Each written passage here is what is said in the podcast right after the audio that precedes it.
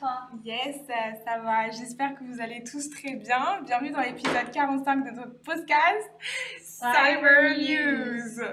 Aujourd'hui, on va vous parler d'un sujet qui est très en vogue en ce moment, c'est la crypto-monnaie. Euh, on l'avait déjà évoqué le sujet dans l'un de nos précédents épisodes et contrairement à ce qu'on pensait tous, en fait, la crypto-monnaie, c'est pas aussi sécurisé que ça. Euh, on va parler d'une cyberattaque qui s'est passée en mars 2021, donc il y a à peu près un an, euh, sur la plateforme d'échange de la crypto Coinbase. Et donc pourquoi on vous parle de ça? C'est parce qu'une attaque comme ça ne touche pas seulement l'entreprise, mais aussi nous en tant qu'individus. Alors déjà, qu'est-ce que c'est la crypto-monnaie? Parce qu'il faudrait peut-être savoir de quoi on parle d'abord. Euh, pour ceux qui ne savent pas, la crypto-monnaie, c'est une monnaie numérique qui existe électroniquement, avec laquelle vous pouvez acheter des biens ou des services. Il faut savoir que c'est un système financier décentralisé qui ne dépend d'aucune grande banque ou d'institut pour fonctionner. Donc c'est bien moins cher et plus rapide, c'est équitable et transparent, mais c'est également un risque d'investir dedans car c'est extrêmement volatile. Euh, ça repose sur la blockchain. En gros, la blockchain, c'est une technologie qui permet à un réseau décentralisé d'examiner et d'approuver des transactions. C'est un peu comme un registre numérique. Alors, j'ai un petit fun fact au ah. sujet de la crypto-monnaie. Elle est apparue pour la première fois à la fin des années 80, mais c'est la création du Bitcoin par Satoshi Nakamoto en 2008 qui a vraiment changé les choses. Mm. La première transaction, elle a eu lieu en avril 2010 avec l'achat d'une pizza. Mm. À l'époque, le Bitcoin valait aux alentours de 30 centimes. Et bien que l'on connaisse son nom, personne ne sait qui il est réellement. Malgré ça, on a quand même érigé une statue en son honneur à Budapest. Oui, c'est vrai, c'est vrai que la demande était si basse avant que le Bitcoin ne valait rien du tout. Donc c'est pour ça 30 euh, centimes. Euh, la valeur, d'ailleurs, il faut savoir que la valeur d'une crypto varie constamment pour de nombreuses raisons. Donc là, je vais vous en citer quatre. Donc il y a l'offre et la demande qui est l'un des premiers facteurs, évidemment. Tu as aussi euh, les médias, les réseaux sociaux qui jouent sur le cours de cette monnaie. Donc, par exemple, s'il y a beaucoup d'avis négatifs sur une crypto-monnaie en particulier, eh ben, euh, sa valeur va chuter, alors que par exemple, s'il y a énormément d'avis positifs sur une crypto, et eh ben, sa valeur va augmenter. Ensuite, tu le niveau de difficulté du minage. Donc, en gros, il y, y, a une corrélation entre le niveau de sécurisation de la blockchain et la valeur de la crypto-monnaie en question. Donc, plus la difficulté de création est élevée, plus la blockchain est sécurisée et plus la valeur de la crypto-monnaie augmente, et inversement. Et enfin, les changements politiques. Donc en gros, les changements de valeur des crypto-monnaies dus à des événements politiques sont toujours inverses aux changements de valeur des monnaies nationales. Euh, donc les crises, en fait, les crises politiques et financières profitent aux crypto-monnaies tandis que les monnaies nationales perdent de la valeur. Et c'est parce que la monnaie est décentralisée, comme, euh, je l'ai dit un peu plus tôt. Et au cas où vous ne le sauriez pas, on peut vraiment payer avec de la crypto. De nombreux sites web et boutiques acceptent les bitcoins comme mode de paiement. Pour payer, il faut un portefeuille de crypto. Chaque portefeuille contient deux sortes de clés, publiques et privées, à utiliser pour dépenser et recevoir de la monnaie. Ouais, c'est vrai. Euh, et d'ailleurs, il faut savoir qu'il existe près de 6000 crypto-monnaies. 6000, c'est énorme. Différentes en circulation. Mais par contre, il y en a seulement 20 qui sont utilisées par 90% du marché. Donc, euh, avec les trois premières cryptos qui sont Bitcoin, Ethereum et Tether. Moi, je connais Bitcoin, et Tether. Euh, Ethereum, pardon, je ne connaissais pas trop euh, Tether. Voilà, bref. Euh, avec la récente explosion du cours du Bitcoin, les propriétaires de crypto-monnaies sont de plus en plus nombreux et de ce fait, ils deviennent une cible de choix pour les pirates informatiques.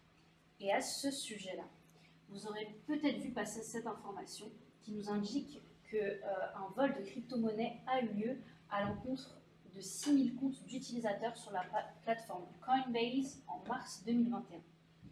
C'est un peu comme un crypto-braquage, quoi. C'est ça C'est en quelque sorte le même concept qu'un casse dans une banque physique, sauf que l'attaque est, pardon, est complètement dématérialisée, hmm. avec toutefois plus de discrétion. Euh, C'est-à-dire?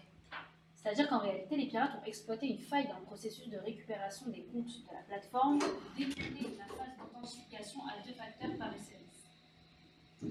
Selon Coinbase, les pirates avaient besoin d'informations personnelles telles que l'adresse mail, le mot de passe et le numéro de téléphone pour terminer leur attaque. Mais euh, la plateforme d'échange de crypto-monnaies a soutenu une déclaration officielle qu'elle n'était absolument pas à l'origine de ces fuites. Et les responsables de l'attaque n'ont quand même pas obtenu ces informations par magie. Enfin, comment ils, comment ils les ont, comment ils les ont eu? Eh ben, pour justifier l'obtention de, ce genre d'informations mhm. qui sont quand même très sensibles, euh, la plateforme a déclaré que les pirates avaient obtenu des informations d'une source tierce et que la notification de violation pardon, de Coinbase indiquait que la plateforme n'avait aucune, je cite, preuve que ces tiers avaient obtenu ces informations de Coinbase elle-même. Ok, mais ça n'explique pas comment cette source s'est elle-même procuré ces informations. Alors, pour expliquer cela, Coinbase a suggéré que les informations provenaient de campagnes de phishing. Et d'ingénierie sociale. Les pirates présumés auraient envoyé des messages avec des objets, des contenus et des expéditeurs différents ou différentes versions des mêmes messages de phishing avec différentes techniques de vol de données. Mais la plateforme a conclu son communiqué diffusé par email en déclarant, et je cite encore une fois, Malheureusement, nous pensons, nous pensons, bien que nous ne puissions pas le déterminer de manière concluante, que certains clients de Coinbase peut-être été victimes de la campagne de phishing et ont remis leurs informations d'identification Coinbase et les numéros de téléphone vérifiés dans leur compte à des attaques. Ils ont également ajouté que les clients qui utilisent des SMS pour l'authentification à deux facteurs, le tiers a profité d'une faille dans le processus de récupération de compte SMS de Coinbase afin de recevoir un jeton d'authentification à deux facteurs SMS et d'accéder à votre compte. Ça donne beaucoup à réfléchir sur la sûreté de ces technologies que nous présente souvent comme étant infaillibles. Mais c'est pas la seule euh, cyberattaque en plus que Coinbase a subi, non? C'est vrai. Deux ans plus tôt, en 2019, Coinbase a subi une exposition de données qui stockait à peu près 3500 mots de passe d'utilisateurs en clair sur un journal de serveur. Mm. Euh, elle a également repoussé une attaque parrainée par l'État au cours de ce même mois. Mais heureusement, aucune donnée utilisateur n'avait été exposée pendant ces deux attaques. Ok. Tu connais euh, Roger Grims alors, j'en ai entendu parler, mais est-ce que tu peux me rafraîchir la mémoire, s'il te plaît? Bah, Bien sûr, c'est un évangéliste de la défense axé sur les données chez No4 et l'auteur de Hacking Multifactor Authentication. Donc, il a, il a récemment expliqué dans une conférence de presse que ce n'est pas le premier hack dans Coinbase, comme, comme tu viens de me le dire en fait.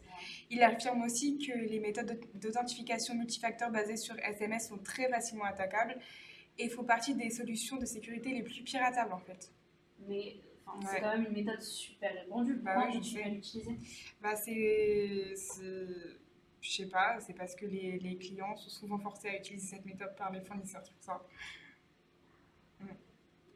Mais bon, il faut savoir que les pirates volent également les informations personnellement identifiables des utilisateurs, comme c'est PII, et les noms, les dates de naissance, les adresses, les, les adresses IP, les emails, les adresses personnelles, etc.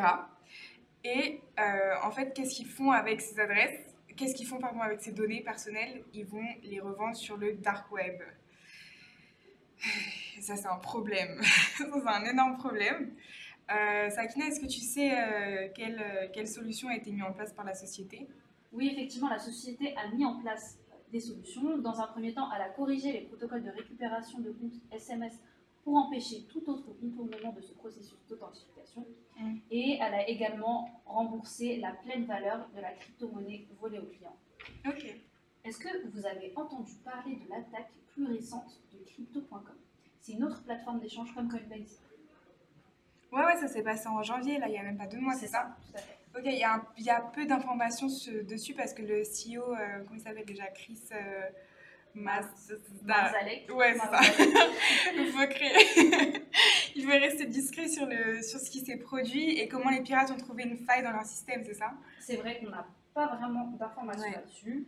On sait seulement euh, qu'ils ont quand même perdu 35 millions de dollars, ce qui n'est pas négligeable, et qu'ils ont décidé de passer d'une authentification à deux facteurs à une vraie authentification mm. multifacteur ainsi qu'à une mise en place du Worldwide Account Protection Program, mm.